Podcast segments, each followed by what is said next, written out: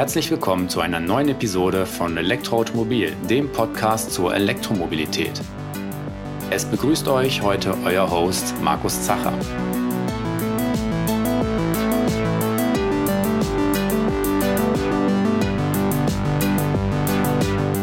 Diese Episode wird euch präsentiert von Mannekes.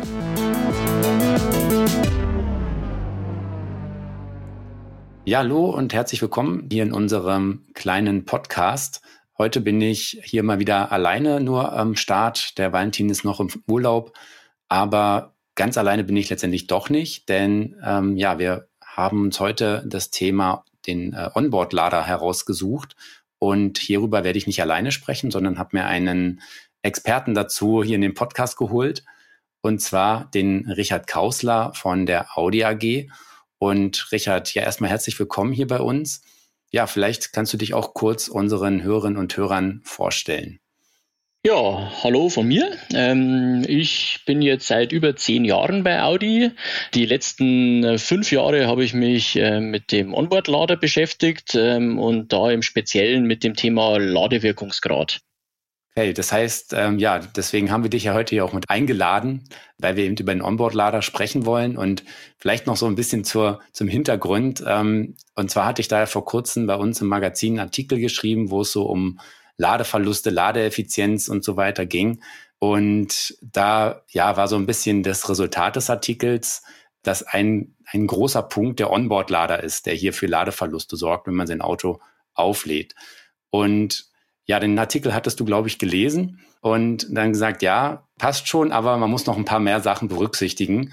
Und ja, da haben wir heute auf jeden Fall die Gelegenheit zu, uns darüber ähm, detailliert zu unterhalten.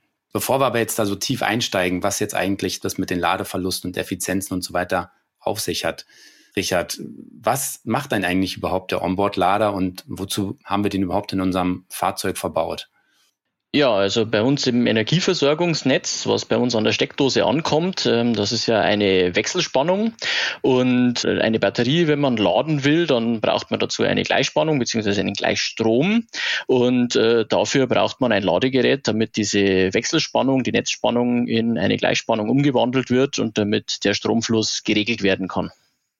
Genau, letztendlich ist es ja auch was, äh, man eigentlich sogar von seinem Smartphone oder seinem Laptop kennt. Da hat, er, hat man auch mal dieses kleine Netzteil dabei. Das macht ja eigentlich auch nichts anderes. Nur wenn wir damit unser Auto laden würden, wird's halt bei weitem nicht ausreichen. Also es ist im Prinzip ein notwendiges Übel, das wir im Auto verbauen müssen, wenn man so will, damit wir überhaupt unser Fahrzeug am, ja, am, an unserem normalen Hausnetz oder unserem normalen Netz laden können. Genau.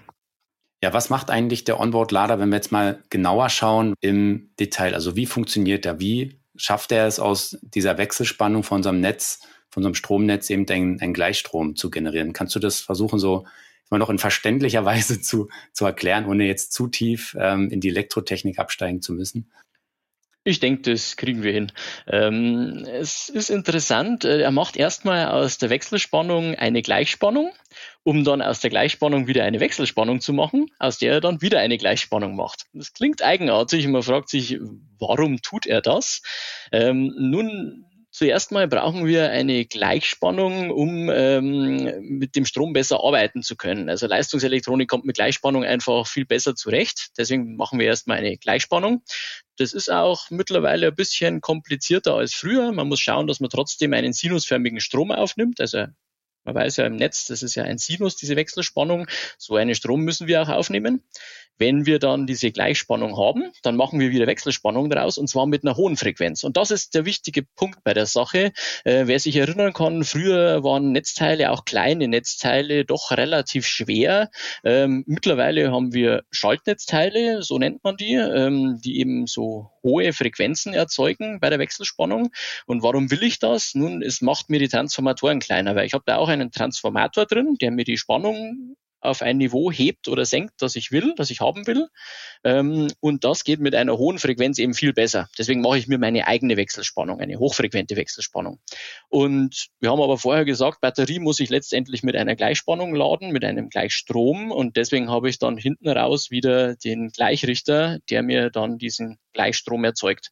Und auf dieser Strecke ist auch die Leistungsregelung mit drin, damit eben der Strom in die Batterie genau den Wert hat, den sich das Auto gerade wünscht, nicht zu hoch und nicht zu niedrig.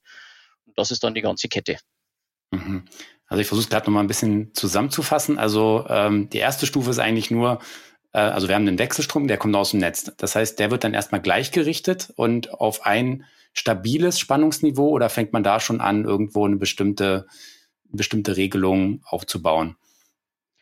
Das kommt auf die Topologie des Ladegerätes an. Mhm. Also da werden wir wahrscheinlich noch bei mehr Punkten draufkommen. Ähm, Ladegeräte kann man auf verschiedene Arten und Weisen bauen. Ähm, da kann man mit der Regelung an verschiedenen Stellen dann ansetzen, um diesen Strom konstant zu halten, den man in die Batterie laden will. Ähm, aber üblicherweise hält man diese erste Gleichspannung einigermaßen konstant. Mhm, okay, das ist unsere, unsere erste Stufe und die, äh, wenn wir jetzt mal bei einem E-Auto drüber sprechen, was vielleicht ein 400 Volt Bordnetz hat, also eine Batterie, die irgendwo im 400 Volt Bereich arbeitet, was wäre das dann für eine Spannung? Und wenn wir jetzt sagen, die Wechselspannung ist ja bei uns 230 Volt, äh, wo würde sowas typischerweise liegen, die, dieser Spannungsbereich von dieser ersten Stufe? Diese erste Gleichspannung ist äh, nur ein bisschen über der Spitzenspannung vom Netz. Die hat noch gar mhm. nichts mit der Batteriespannung zu tun, weil okay. das wird erst später mit dem Transformator gemacht, den ich angesprochen habe. Ähm, der bringt es dann auf das Spannungsniveau, das man für die Batterie braucht. In der ersten Stufe, die erste Gleichspannung, da setzt man nur an, eine etwas höhere Spannung als die Netzspitzenspannung zu erzeugen. Mhm. Okay, genau. Und äh, weißt du im Kopf, wie hoch die ist ungefähr? Weil die 230 Volt, die wir immer so haben, ist ja der Effektivwert und nicht der Spitzenwert. Der Spitzenwert sind 325 Volt und da geht man dann ein Stück drüber. Ähm, so erzeugt man da diese erste Gleichspannung. Okay. Und dann kommt diese zweite Stufe, wo man wieder einen Wechselstrom draus macht, allerdings mit einer sehr, sehr hohen Frequenz. Also nicht die, äh, wir haben ja in unserem Stromnetz 50 Hertz und da geht man dann hoch auf Kannst du da so eine Größenordnung nennen, was so typisch wäre? So typisch sind sowas um die 10 Kilohertz. Je neuer dass die Ladegeräte werden, desto höher werden auch die Frequenzen, weil man mit höheren Frequenzen meist effizienter unterwegs ist und das Ganze noch kleiner und leichter bauen kann. Das ist dann nur eine Frage der Technik, aber gängig sind mhm. so kleine zweistellige Kilohertz-Zahlen. 10 Kilohertz zum Beispiel ist sowas typisches. Okay, das heißt, da geht dann wirklich ein hochfrequenter Strom dann eigentlich danach raus und dann kommt der Schritt, wo man dann anfängt, den eigentlich gleich zu richten und dann über den Transformator ähm, ja auf das Spannungsniveau der Batterie zu heben. Aber eigentlich den Transformator, den bediene ich aber mit diesem hochfrequenten Wechselstrom. Genau, und deswegen ist der auch so schön klein, wie man es heute auch bei den Laptop-Netzteilen kennt. Die können 100 Watt übertragen und sind aber doch mittlerweile auch erstaunlich klein. Mhm, ja, genau, das stimmt. Okay, und dann äh, habe ich mein Spannungsniveau, was ich dann noch gleich richte und dann kann ich damit die Batterie sozusagen füttern. Genau. Ja, das sind dann doch schon mal viel mehr Schritte, als ich jetzt selber auch gedacht habe. Und ja, was man jetzt vielleicht da auch schon ein bisschen raushört, das, das führt mich zur nächsten Frage. Jetzt, jetzt haben wir eigentlich ein System, was aus einer Wechselspannung, auch mit ein bisschen Umweg zwar, aber nachher eine Gleichspannung erzeugt. Und da gibt es ja noch eine zweite Komponente im Fahrzeug, die das Gleiche macht, und zwar der Inverter oder auch Wechselrichter genannt, der die, die E-Maschine mit einem Wechselstrom füttert und ähm, also nimmt die Gleichspannung aus der Batterie, erzeugt daraus eine Wechselspannung, füttert damit die E-Maschine. Das wäre jetzt zwar die andere Richtung, aber wir wissen ja auch, ein E-Auto kann ja rekuperieren, also Energie zurückgewinnen, indem sie den Elektromotor als ähm, Generator verwendet zum Abbremsen. Und dann wird ja eigentlich auch ein Wechselstrom, der dann in dem Fall von der E-Maschine kommt, gleichgerichtet und als Gleichstrom in die Batterie gespeist. Und ähm, das ist ja im Prinzip dieselbe Aufgabe, die in dem Moment auch der Onboard-Lader macht. Und jetzt ist es ja auch, ähm, also die Idee an sich ist ja nicht völlig neu. Die hat ja ähm, auch schon ein, ja, ein Wettbewerber mit einem sehr frühen Elektroauto äh, so in Serie gebracht, dass sie den, den Inverter oder den Wechselrichter des Fahrzeugs auch zum Gleichrichten nehmen. Aber es ist auch ein Exot. Ähm, kannst du ein bisschen erläutern, warum? Ja, also im ersten Moment ist es natürlich so. Wir haben in einem Antriebsumrichter haben wir Leistungselektronik, sehr leistungsstarke Leistungselektronik und der Motor ähm, stellt äh, eine Induktivität dar. Das sind lauter Dinge, die man braucht in einem Ladegerät und da ist es natürlich naheliegend, darüber nachzudenken, diese Komponenten zusätzlich zum Laden zu verwenden. Das ist technisch möglich. Ähm, man muss allerdings dabei auch beachten, man stellt zusätzliche Anforderungen an den Motor und an den Antriebsumrichter. Ähm, das macht diese Systeme dann doch komplexer. Man muss mehr Dinge einbauen, die man da eigentlich nicht haben will. Man muss Parameter anders wählen, die man eigentlich für einen besonders effizienten Motor gar nicht so wählen würde. Und da ist es abzuwägen, ob die Vor- oder die Nachteile überwiegen. Und äh, da kann es dann eben natürlich in die Richtung gehen, dass man sagt, okay, wir nutzen jetzt auch den Motor und den Antriebsumrichter und nutzen den auch zum Laden der Batterie. Es kann aber auch sein, dass man sagt, ja, die Nachteile sind bei uns im speziellen Fall äh, zu hoch, zu groß und ähm, wir verwenden lieber weiter ein dediziertes Ladegerät, ähm, das genau dafür optimiert ist und wir können unseren Antriebsumrichter und unseren E-Motor dahin optimieren, dass er möglichst gut das tut, was er tun soll. Mhm. Okay, ja, die Schlüsse scheinen ja zumindest eher viele Hersteller gezogen zu haben, denn ja, soweit ich weiß, ist, also vielleicht können wir den, den Typ ja auch nennen, es ist die Renault Zoe mit dem Cameon-Lader, die dieses ähm, Inverterladen, sogenannte Inverterladen umgesetzt hat. Aber ja, Renault geht ja da inzwischen auch von weg und setzt auf spezielle Onboard-Lader, so wie das eigentlich meines Wissens nach heute ja auch so gut wie alle Hersteller machen. Also scheint diese Überlegung ja doch in meisten Fällen dann dahingehend zu sein, dass, ich, dass sich die Nachteile dann überwiegen. Ja, vielleicht nochmal zurück äh, ja, zum Onboard-Lader selber. Wie ist denn ungefähr heute der Wirkungsgrad von so einem Onboard-Lader, den ich heute in einem Serien-Pkw kaufen kann? Das kommt stark darauf an, ähm, wie der aufgebaut und umgesetzt ist. Ähm, aber man kann so sagen, man bewegt sich so ungefähr im Bereich zwischen 90 und 95 Prozent Wirkungsgrad. Mhm. Okay, das ist ja schon mal gar nicht so schlecht, aber heißt natürlich trotzdem irgendwo, einer mit 90 Prozent Wirkungsgrad, der hat eben 10 Prozent Verluste, der andere nur 5, also halb so viel, ist ja schon eine Menge zu holen. Und ja, kannst du so ein bisschen beschreiben, was da so die Einflussfaktoren sind, wo man da, sag mal, die Stellschrauben hat, um den Onboard-Lader jetzt eher in den besseren Bereich zu bringen? Ich möchte vielleicht noch ganz kurz darauf eingehen, wie du gesagt hast, ähm, dass das doch was ausmacht. Ähm, man muss sich da vor allem vor Augen halten, dass man mit sehr hohen Leistungen sehr lang lädt. Also da macht wirklich ein einzelnes Prozent Wirkungsgrad sehr viel aus. Ja, und wie kann man es beeinflussen? Ähm, wir haben vorher schon drüber gesprochen, wir haben, äh, wir machen erst eine Gleichrichtung, dann machen wir wieder eine Wechselrichtung, dann geht es über einen äh, Transformator, danach haben wir wieder eine Gleichrichtung. Ähm, da ist überall Leistungselektronik mit involviert. Ähm, diese Schalter, diese Transistoren, die ich da drin habe, ähm, die werden natürlich von Jahr zu Jahr besser. Da gibt's immer neue Techniken und ähm, wenn ich da bessere Transistoren einsetze, dann schalten die meistens effizienter. Ähm, ich kann dann auch noch bessere Transformatormaterialien, also Transformatormaterialien verwenden. Ähm, dann habe ich da weniger Verluste. Da gibt's ganz viele Einflussfaktoren und nicht zuletzt die Topologie. Ich habe vorher schon mal gesagt, es kommt stark darauf an, wie das Ladegerät aufgebaut ist. Da gibt's auch verschiedene Möglichkeiten und wie ich dann da mit der Regelung ansetze, ähm, da kann ich auch vielleicht nur das eine oder andere Prozent oder halbe Prozent dann rausholen dabei. Mhm. Okay, also im Prinzip spielt ja ein bisschen die Zeit eigentlich, ähm, hat einen guten Einfluss darauf, weil einfach damit die Technik besser wird und vielleicht auch günstiger wird mit der Zeit und damit eigentlich perspektivisch die Onboard-Lader effizienter werden müssten. Oder? Den Trend genau, könnte man genau. so sehen. Okay. Genau, und dann hattest du ja noch gerade erwähnt, ein, ein wichtiger Punkt, dass die, die 5 Prozent, das klingt immer alles, weil wir immer über 90 Prozent irgendwie so in Elektrotechnik beim, beim E-Fahrzeug sind, das klingt immer alles sehr hoch. Aber man muss sich dann vielleicht auch mal vorstellen, wenn ich jetzt mit 11 Kilowatt lade, was ja so ein typischer Bereich ist, ähm, heißt halt 10 Prozent Verluste. Ich habe eben ein Kilowatt, was ich ungefähr davon nicht nutze was ich in, in Abwärme dann ähm, abführen muss. Oder ich habe nur 500 Watt bei, bei 95 Prozent Wirkungsgrad ungefähr. Und das sind ja doch schon durchaus Unterschiede, die da auftreten. Ja, absolut. Aus dem Grund sind denn Onboard-Lader, ähm, also wie werden die denn gekühlt?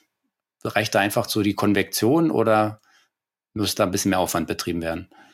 Die haben üblicherweise eine aktive Kühlung, also eine Wasserkühlung. Ähm, da kommt man ohne leider nicht aus. Das liegt auch daran, dass die Teile im Fahrzeug immer sehr stark eingebaut sind. Ähm, da kommt man mit reiner Konvektion, mit Luftkühlung, das funktioniert einfach nicht. Ähm, äh, und dann ist aber die Frage, wie stark sie gekühlt werden müssen. Also da lässt man eine Pumpe natürlich lieber mit weniger Leistung laufen. Dementsprechend ist auch da von Vorteil, wenn der Wirkungsgrad hoch und die Verluste entsprechend niedrig sind. Mhm. Und ähm, kann ich das auch noch ein bisschen beeinflussen, indem ich selber den Onboard-Lader, sag ich mal, so betreibe, dass er einen möglichst hohen Wirkungsgrad hat? Oder ist der eigentlich immer konstant und ähm, ich habe da gar nicht so einen hohen Einfluss drauf? Er ist nicht so konstant, der Wirkungsgrad. Der hängt durchaus mhm. von einigen Faktoren ab. Ähm, es ist allerdings fraglich, inwieweit dass man die selber beeinflussen kann, weil die leider nicht so allgemein formulierbar sind, diese, diese Abhängigkeiten. Ähm, es ist tatsächlich so, dass es sehr unterschiedliche Konzepte gibt und auch äh, innerhalb der Konzepte kommt es darauf an, wie ich die Schaltungen auslege. Und entsprechend ähm, kann es sein, dass mit höheren Eingangsleistungen der Wirkungsgrad noch ein bisschen steigt. Es kann aber auch sein, dass der Wirkungsgrad ein bisschen absinkt. Das ist mhm. wirklich ganz schwierig allgemein zu sagen und man muss immer das Gesamtsystem im Auge haben. Das ist äh, ganz, ein ganz wichtiger Punkt. Selbst wenn das Ladegerät etwas effizienter ist, kann es sein, dass das Gesamtsystem in dem Betriebszustand dann eher ineffizienter wird. Wie meinst du das? Also kannst du uns ein bisschen beschreiben, was du mit Gesamtsystem äh, meinst, dass das ineffizienter wird? Mal angenommen, ich habe einen, ein Ladegerät, das bei einer geringeren Ladeleistung etwas effizienter ist, weil zum Beispiel, sagen wir mal, ähm, ab 9 kW Ladeleistung müsste ich die Kühlung etwas stärker betreiben. Ähm, da brauche ich mehr mhm. Leistung für die Kühlung und entsprechend, ähm, das geht mir von meiner Ladeleistung dann weg würde man erstmal sagen, dann bleibe ich unter 9 kW. Das wäre eigentlich dann besser, da wäre ich effizienter unterwegs. Man muss aber betrachten, dass das Auto hat einen gewissen ähm, Grundverbrauch und wenn der relativ hoch ist, dann schlägt der mehr zu Buche, weil ich ja jetzt länger laden muss mit meinen 9 kW im Vergleich zu den 11 kW vorher. Und mhm. das sind Dinge, die man oft eben selber so nicht weiß, die stehen nirgendwo direkt ähm, und deswegen ist es da ein bisschen schwierig, da allgemein zu sagen, mit diesen Maßnahmen würde man noch etwas effizienter werden. Es gibt gewisse Dinge, wo man, wo man es so einfach sagen kann, aber oft ist es komplexer und schwieriger, als man denkt. Okay, also so eine pauschale Anleitung zu, äh, zu geben, beachte das und jenes, ähm, dann lädt dein Auto effizienter, ist eigentlich schwierig. Man müsste sich dafür eigentlich jedes Modell äh, einem Prüfstand anschließen oder vermessen und gucken, wie verhält sich das dann im, im Gesamten. Also viele, viele Messungen eigentlich durchführen. Genau. Also wenn man ein paar Hausnummern haben will, wo man sagen kann, das ist tendenziell besser, dann ähm, kann man da anführen, das dreiphasige Laden. Es ist meistens effizienter, dreiphasig zu laden im Vergleich zu nur einphasig zu laden. Und ähm, man sollte auch nicht mit zu geringen Ladeleistungen laden. Also da doch lieber in Richtung der 11 kW anstatt der Schuko-Steckdose mit 2 kW. Das ist meistens auch effizienter. Ähm, wenn man eine sehr lange Leitung im Haus hat bis zu seiner Starkstromsteckdose, vielleicht irgendein Verlängerungskabel verwendet oder so, ähm, dann ist es manchmal besser, ein bisschen äh, die Ladeleistung zu reduzieren, aber dann lieber nicht irgendwie auf die Schuko-Steckdose gehen, sondern äh, lieber eben dann nur mit 50 Prozent der 11 kW zu laden. Das kann manchmal besser sein, ist aber wie gesagt stark vom Fahrzeug abhängig. Hm. Okay. Werbung Wer ökologisch nachhaltig mobil sein möchte, wünscht sich häufig auch, sein Elektrofahrzeug durch selbst erzeugte Sonnenenergie zu Hause aufzuladen. Durch die intelligente Steuerung moderner Solaranlagen wird es mit der Mennekes Wallbox Amtron Charge Control möglich, Energie kostengünstig zur Verfügung zu stellen oder den Eigenverbrauch selbst erzeugter Energie zu maximieren. Amtron Charge Control bietet genau die Ladelösung, die in Kombination mit eurer Solaranlage zu eurer individuellen Lebenssituation passt. Du hattest gerade so ein bisschen auf das äh, Thema Leitungslänge da angespielt. Das betrifft aber dann nämlich nicht unbedingt den Onboard-Lader, sondern eher, dass ich dann, wenn ich lange Leitungen habe, ähm, also jetzt in meiner Hausinstallation, dass ich da einfach höhere Verluste habe, oder? Das äh, ist da der Einflussfaktor. Richtig, da sind wir jetzt schon ein bisschen abgedriftet, ähm, was mir leider äh, oft passiert bei dem Thema, ähm, äh, weil man nicht nur eine Komponente anschauen darf. Also das finde ich ja. so interessant auch bei dem Thema. Ähm, es ist äh, nie nur die eine Komponente, man muss immer das Gesamtsystem betrachten und da sind die Zusammenhänge oft sehr komplex. Okay, ja klar, genau. Und da muss man auch wieder abschätzen, ja, ich, ich drehe den Strom ein bisschen runter, dann lässt vielleicht bei meinem Onboard-Line, den ich jetzt habe, vielleicht der Wirkungsgrad um ein Prozent nach. Ich spare aber vielleicht zwei Prozent Leitungsverlust, dann habe ich was gewonnen. Wenn ich Pech habe, spare ich mit zwei Prozent Leistungsverluste, habe aber vier Prozent weniger Wirkungsgrad, weil der Onboard-Lader da jetzt gerade nicht so gut funktioniert. Also ist wirklich schwer im Detail herauszufinden. Aber trotzdem, ja, interessant, dass das ähm, so viele Einflussfaktoren dann trotzdem gibt. Und du hattest auch gemeint, das dreiphasige Laden ist tendenziell effizienter als einphasiges Laden. Liegt es nur daran, dass jetzt einfach ein einphasiger Lader weniger Leistung normalerweise hat als ein dreiphasiger? Oder ist es ein anderer Punkt, der da so eine Rolle spielt? Nee, da war ich schon ein Stück weit im Gesamtsystem. Ähm, mhm. Im Gesamtsystem ist das dreiphasige Laden effizienter, weil unser Drehstromnetz einfach darauf ausgelegt ist, symmetrisch belastet zu werden. Das Ladegerät alleine, wenn man nur das Ladegerät betrachtet, dann ist es meistens beim einphasigen Laden genauso effizient wie beim dreiphasigen Laden. Wenn man davon mhm. ausgeht, dass das einphasige Laden mit einem Drittel der Leistung abläuft. Okay, und wenn man jetzt, also in den USA gibt es ja nun ein einphasiges Stromnetz, so in den Hausanschlüssen, und da gibt es ja auch äh, Onboard-Ladegeräte, die, glaube ich, bis 19 Kilowatt hochgehen, die dann einphasig funktionieren. Also das ist ja schon fast so der Leistungsbereich, den wir hier mit manchen 22 kW Bordladern haben. Wäre da, also damit darin zu rechnen, dass der, dass die Verluste eher größer sind, weil es eben nur einphasig ist, bei ungefähr gleicher Ladeleistung? Lässt man die Leitung außen vor. Wir schauen mhm. jetzt mehr auf das Ladegerät. Genau. Dann ähm, ist es tatsächlich so, dass es gar keinen großen Unterschied macht, weil mhm. die Ladegeräte oft da genauso dreiphasig aufgebaut sind und dann einfach Phasen parallel geschaltet werden. Die werden dann zusammengeschaltet und äh, teilen sich dann den Strom auf und arbeiten daher gar nicht so viel anders als wie bei uns. Ah, okay. Ja, dann, ich glaube, da hast du schon fast so ein bisschen eine, eine meiner nächsten Fragen äh, vorweggenommen. Und zwar ist mir auch schon aufgefallen, dass es jetzt bei immer mehr Fahrzeugen möglich ist, die einen dreiphasigen Bordlader haben. Also standardmäßig ist ja so ein 11 kW-Lader, dass dann trotzdem, oder um das vielleicht nochmal kurz ein bisschen anders zu erläutern, wenn ich einen 11 kW-Lader habe, habe ich ja ähm, einen dreiphasigen, habe ich pro Phase 3,7 Kilowatt. Also ich zapfe drei Phasen an ähm, von unserem Drehstromnetz und jeder bringt mir 3,7 kW 3,7 mal 3 sind dann ungefähr diese 11 Kilowatt. Und wenn ich jetzt allerdings in einem einphasigen System unterwegs bin, also ich fahre jetzt mit meinem Auto nach Großbritannien und dann habe ich dann ein einphasiges Netz, dass ich dann eben nicht nur mit einer Phase die 3,7 kW bekomme, sondern äh, viele Bordlader liefern dann sogar 7,4 kW, also die Leistung von zwei Phasen. Und das äh, würde ich daraus schließen, dass das damit auch zusammenhängt, dass man die, diese einzelnen Phasen dann auch parallel betreiben kann ist, also oder zusammenlegen kann auf, auf eine Phase. Es sind jetzt ganz schön viele Phasen hier, die ich genannt habe.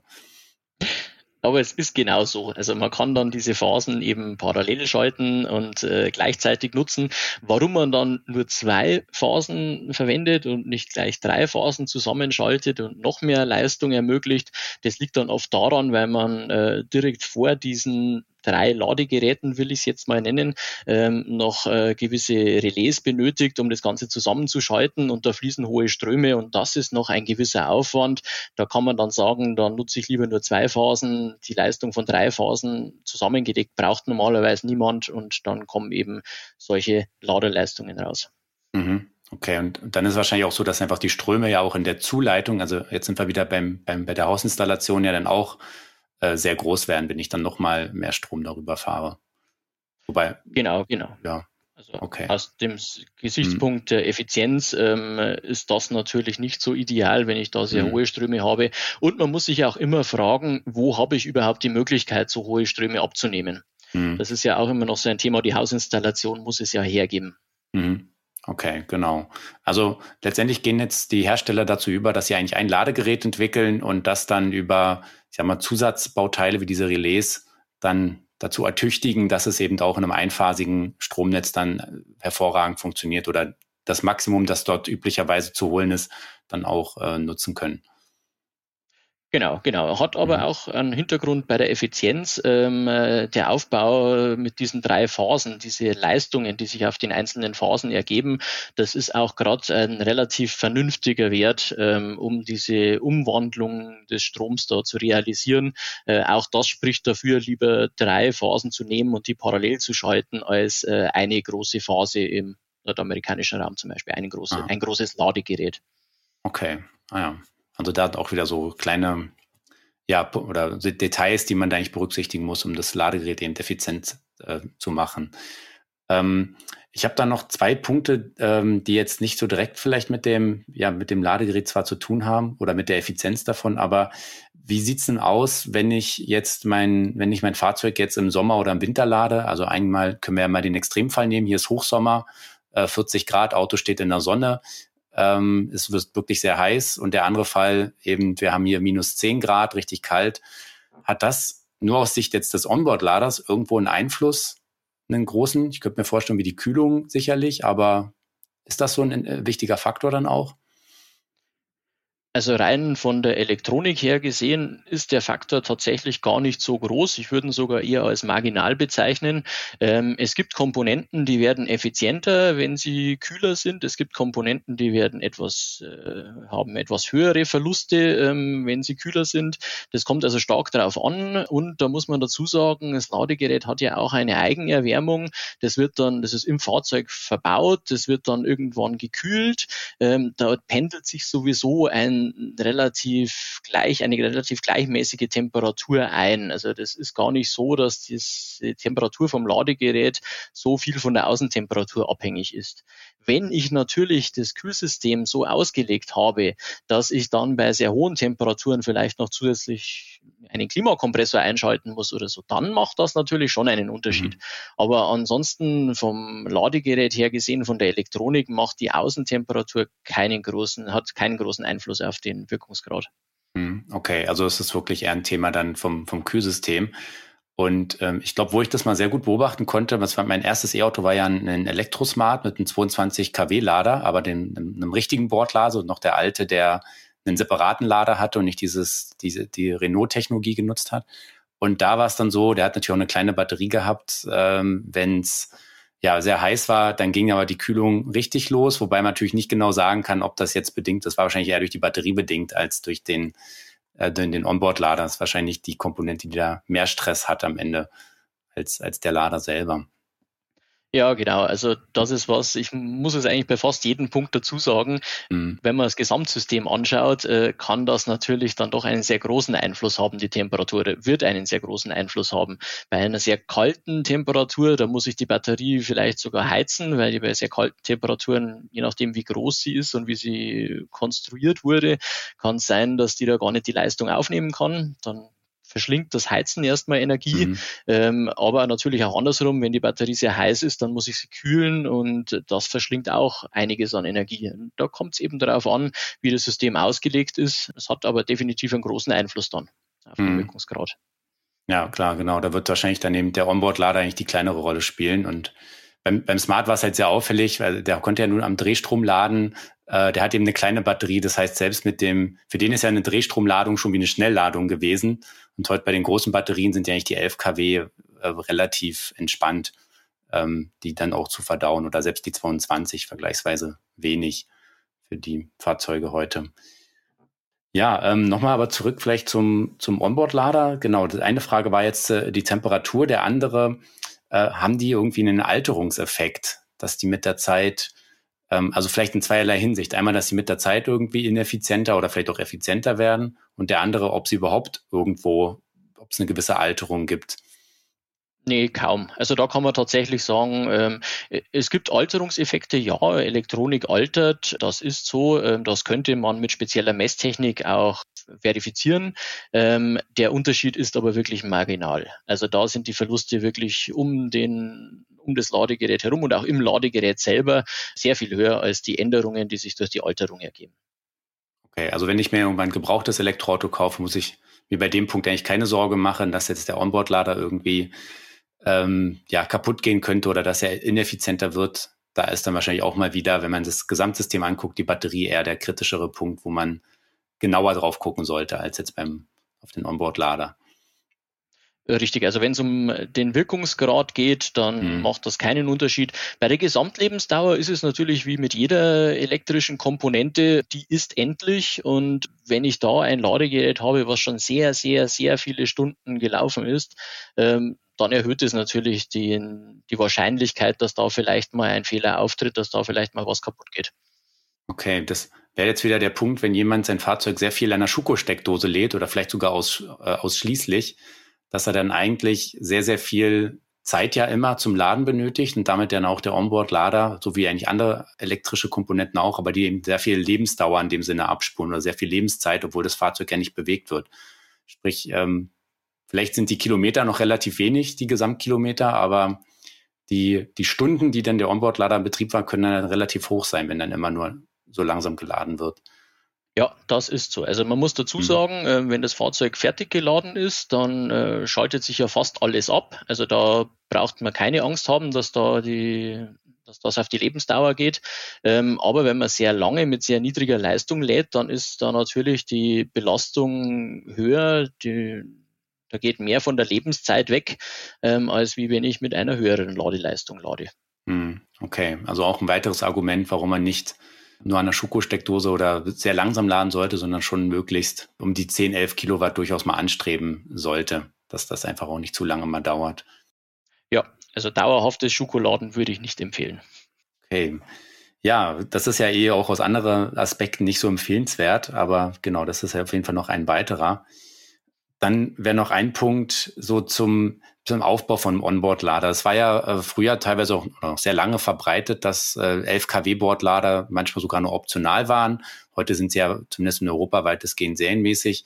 22 kW-Bordlader sind gibt es für manche Modelle. Also Audi, glaube ich, hat die für den e-tron und e-tron GT angeboten als, als Option. Kann man so grundsätzlich sagen, dass ein doppelt so starkes Ladegerät auch ungefähr doppelt so viel kosten würde ja, ungefähr ist das so. Mhm man kann sich gewisse Dinge, können sich, äh, kann sich das Ladegerät dann teilen. Also ich stelle es mir jetzt, wir sollten uns vielleicht vorstellen, als zwei 11 kW Ladegeräte dann. Ich mhm. habe ja mhm. vorher schon mal gesagt, diese Aufteilung in diese drei Phasen, die ist nicht ganz umsonst, die ist auch von der Leistung her sinnvoll. Ähm, wenn ich das aufdopple, dieser Leistungsteil, die Leistungselektronik, die brauche ich doppelt, die kostet mir auch dann doppelt so viel.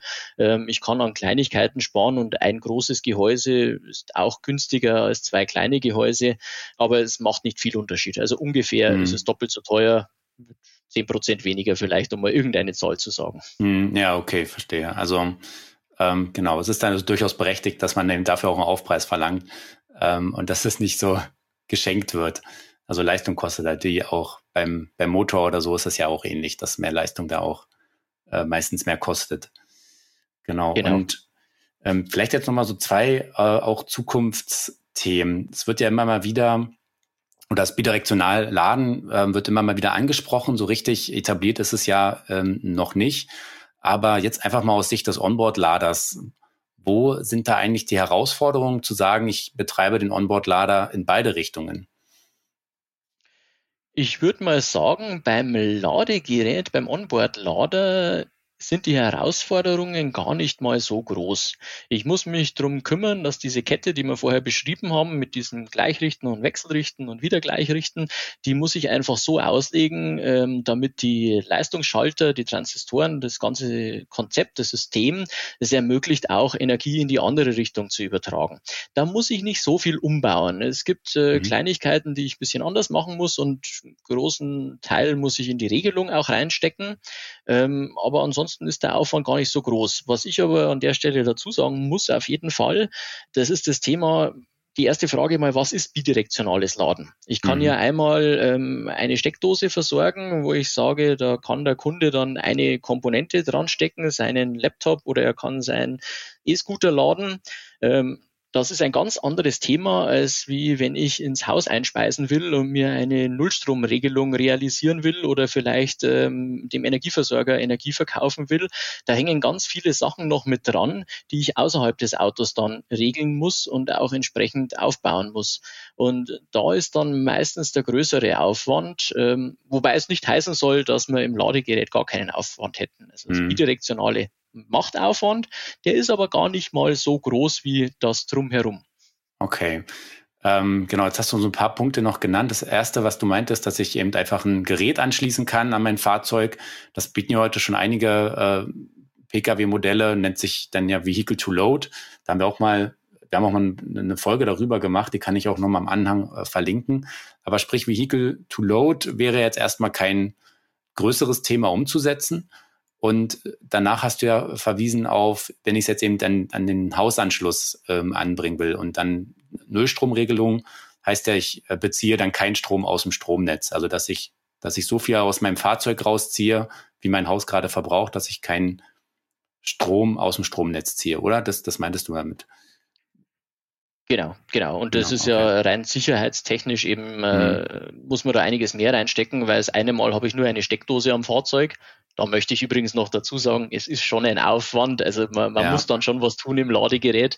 Ähm, aber äh, das ist noch einigermaßen händelbar, ähm, auch eben aus der Sicht Normung und Sicherheitstechnik.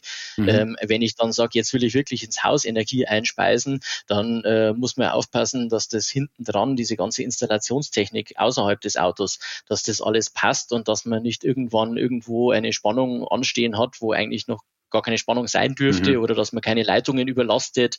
Ähm, das ist ja alles äh, doch ein größerer Aufwand dann. Okay, verstehe.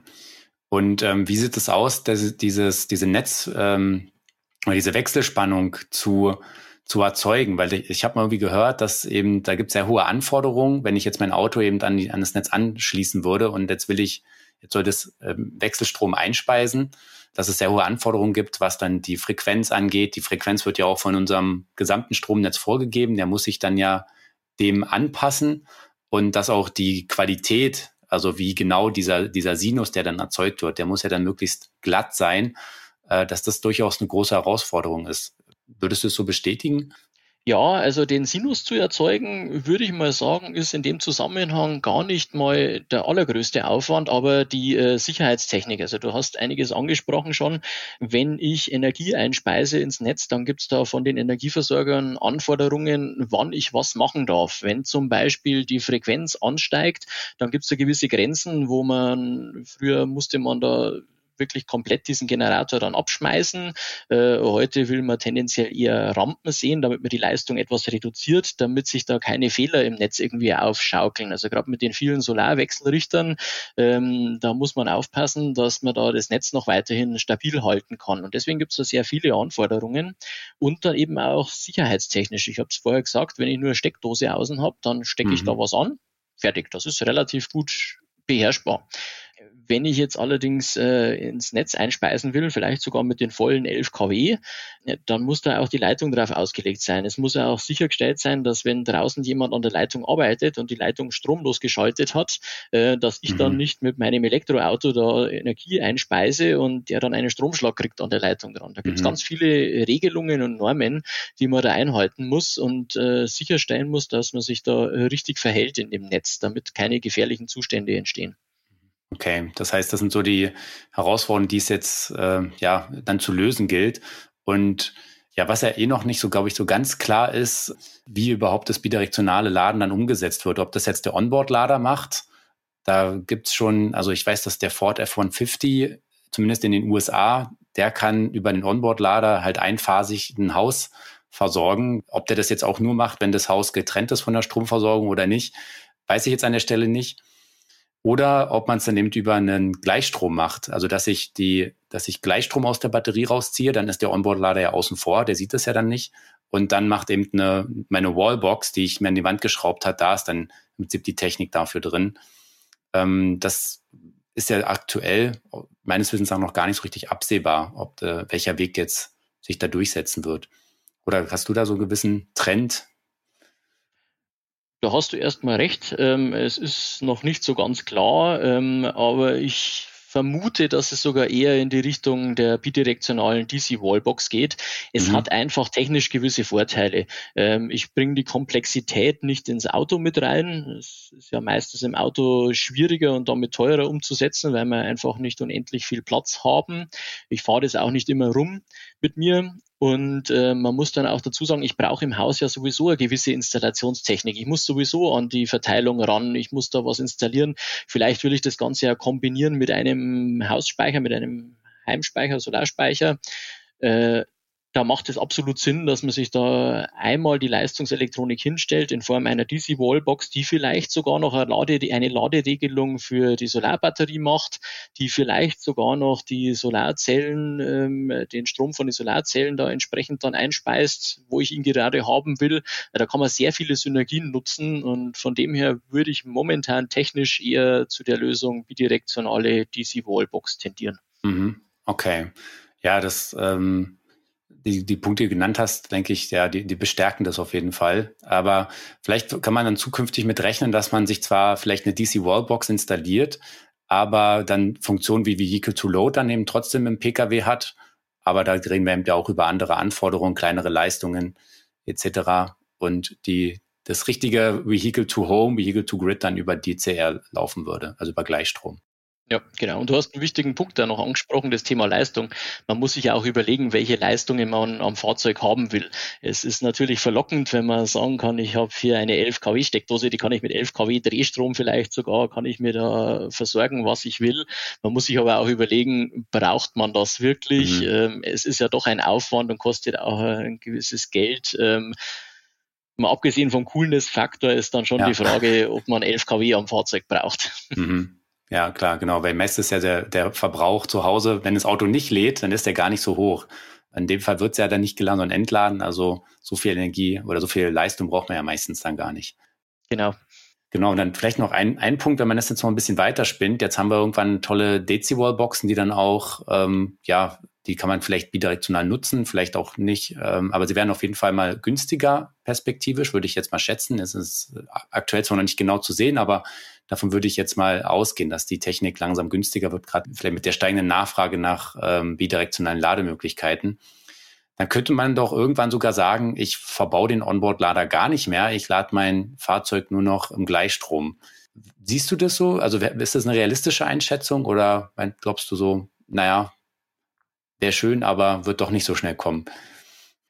Beides. Ich sehe das äh, absolut als äh, langfristiges Ziel. Also ich, ich sehe das absolut realistisch. Wir werden es allerdings nicht morgen und auch nicht gleich übermorgen sehen. Es hat jetzt jeder ähm, eine Wallbox in der Garage stehen, einen AC-Wallbox.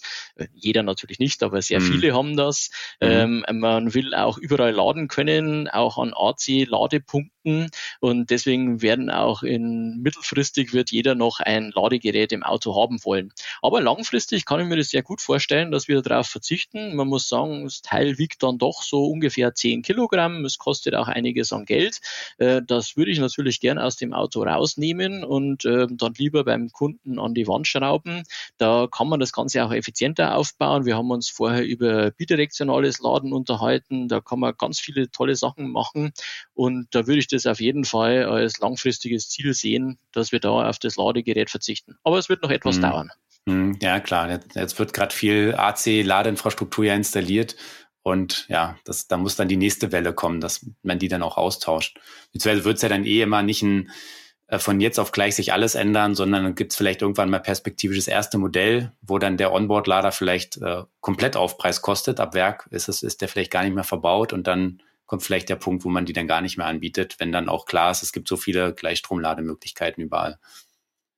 Man muss dann auch mal schauen, wie sich das Nutzungsverhalten ändert.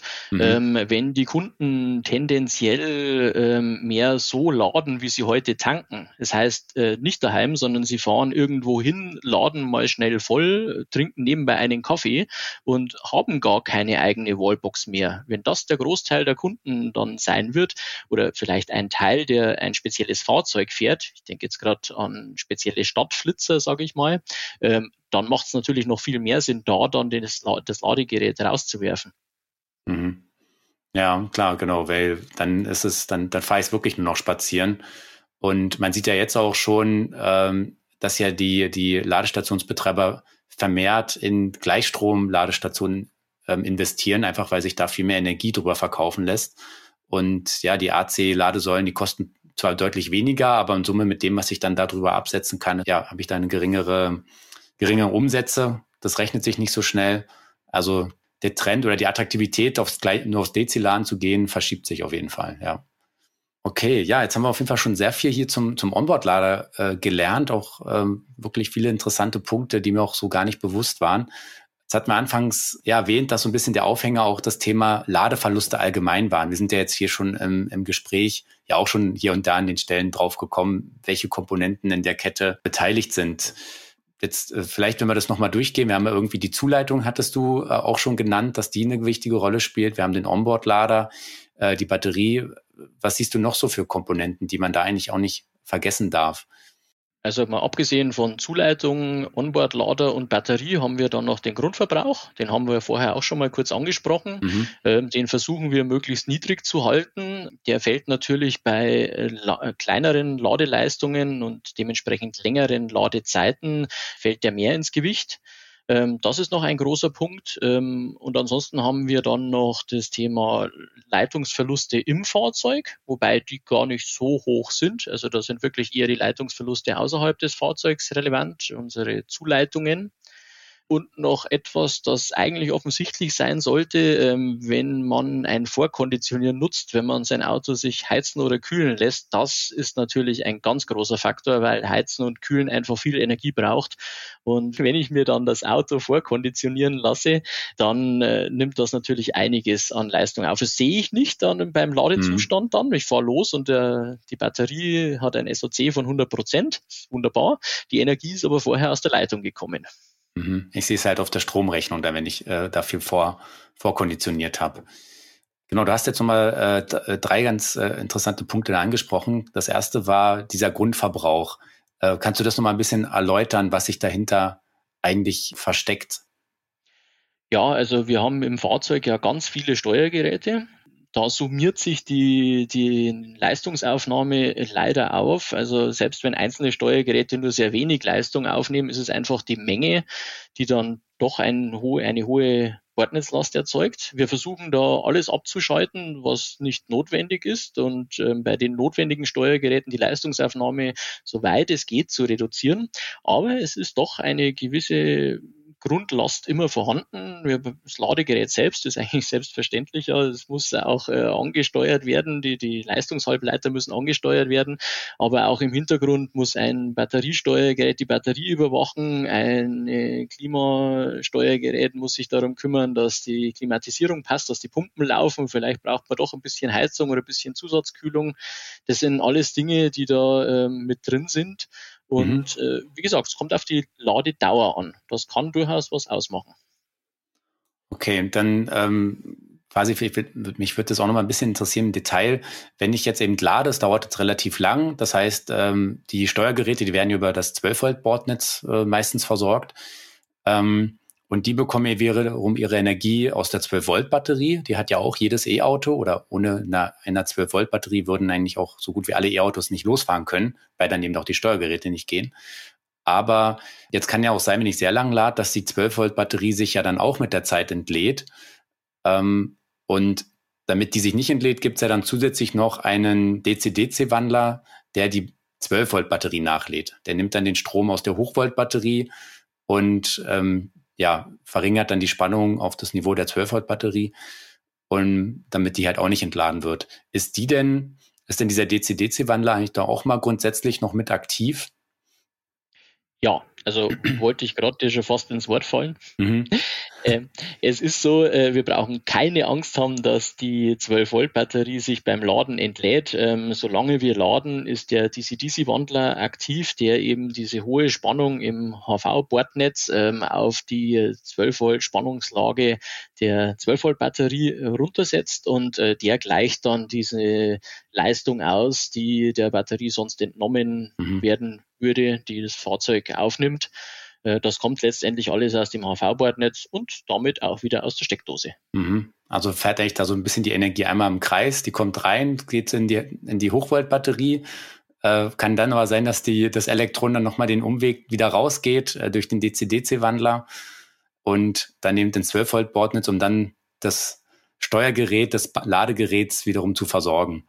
Könnte man so sagen, ja. Ja, aber es ist halt notwendig, sonst äh, würde es eben nicht funktionieren. Das war das eine, war die, die Grundlast und dann hast du das Thema Vorkonditionieren auch noch angesprochen. Ist es denn oder welche Möglichkeiten, ich weiß nicht, ob das jetzt auch noch dein, dein, dein Gebiet ist, aber wie kann ich denn beeinflussen, ob der jetzt vorkonditioniert oder nicht? Passiert das immer beim Laden, dass äh, die Batterie beispielsweise vorgeheizt wird oder muss ich das eben speziell dann anwählen oder geht das automatisch mit, wenn ich sage, ich möchte den Innenraum vorgeheizt haben? Oder weißt du das, welche Option man da eigentlich als, als Fahrer hat? Also ich rede jetzt eigentlich oder ich wollte nur von dem Vorkonditionieren mhm. reden, dass man es für sich selber einstellt. Wo man sagt, mhm. es ist heiß draußen, ich will einen kühlen Innenraum oder es ist kalt, ich will einen warmen Innenraum. Mhm. das Konditionieren von der Batterie, ähm, da hat man selber relativ wenig Einfluss, mhm. abgesehen davon, dass man natürlich schauen kann, wo lade ich das Auto. ähm, wenn das System gut ausgelegt ist, dann ist da auch wenig zu tun. Okay. Ähm, äh, zumindest mit den Leistungen, von denen wir hier sprechen. Beim äh, Hochleistungsladen, also beim DC-Laden mit sehr hohen Leistungen, da sieht es natürlich anders aus. Da muss ich viel kühlen, da entsteht viel Wärme in der Batterie. Aber bei den 11 kW AC-Ladeleistungen, da ist das Gott sei Dank noch relativ unkompliziert. Okay, alles klar. Also muss man sich selber einfach bewusst sein, wenn man selber äh, anwählt, ich möchte zu Abfahrtszeiten warm oder kalten Innenraum haben. Klar, der Strom muss irgendwo herkommen und den zahlt man natürlich dann auch entsprechend. Genau. Aber eben im Gegenzug brauche ich dann die Energie nicht beim Fahren. Also um seine Reichweite zu verlängern, ist es ein Vorteil, aber ich habe eben trotzdem dann höhere Kosten. Und wenn ich sagen kann, nee, ist nicht so schlimm, wenn ich jetzt ein bisschen Energie verliere, dann mache ich es halt bei der Fahrt. Ist halt auch so einfach ein Komfortthema dann auch. Okay, äh, genau. Dann war ein Punkt, da hatten wir jetzt auch schon äh, zwischendrin schon mal ein bisschen drüber gesprochen, äh, dass das Laden mit einem hohen oder mit einem langsamen Strom, dass man die Frage eigentlich gar nicht so leicht beantworten kann, was jetzt effizienter ist. Ähm, also jetzt natürlich immer noch bezogen aufs Laden mit Wechselstrom und über einen Onboard-Lader. Ähm, ja, hast du da noch so ein paar, doch so ein paar weitere Hinweise, die wir vielleicht vorhin noch nicht erläutert haben? Also Ganz pauschal würde ich wirklich sagen, ist ähm, 11 kW eine sehr vernünftige Ladeleistung. Das Dreiphasige vor allem, das tut auch dem Netz gut, dem Versorgungsnetz unserer Zuleitung. Da wird die am wenigsten belastet beim dreiphasigen Laden. Ähm, und die 11 kW oder vielleicht bei einer langen Leitung ein bisschen weniger Leistung, aber das ist schon ein sehr vernünftiger Wert.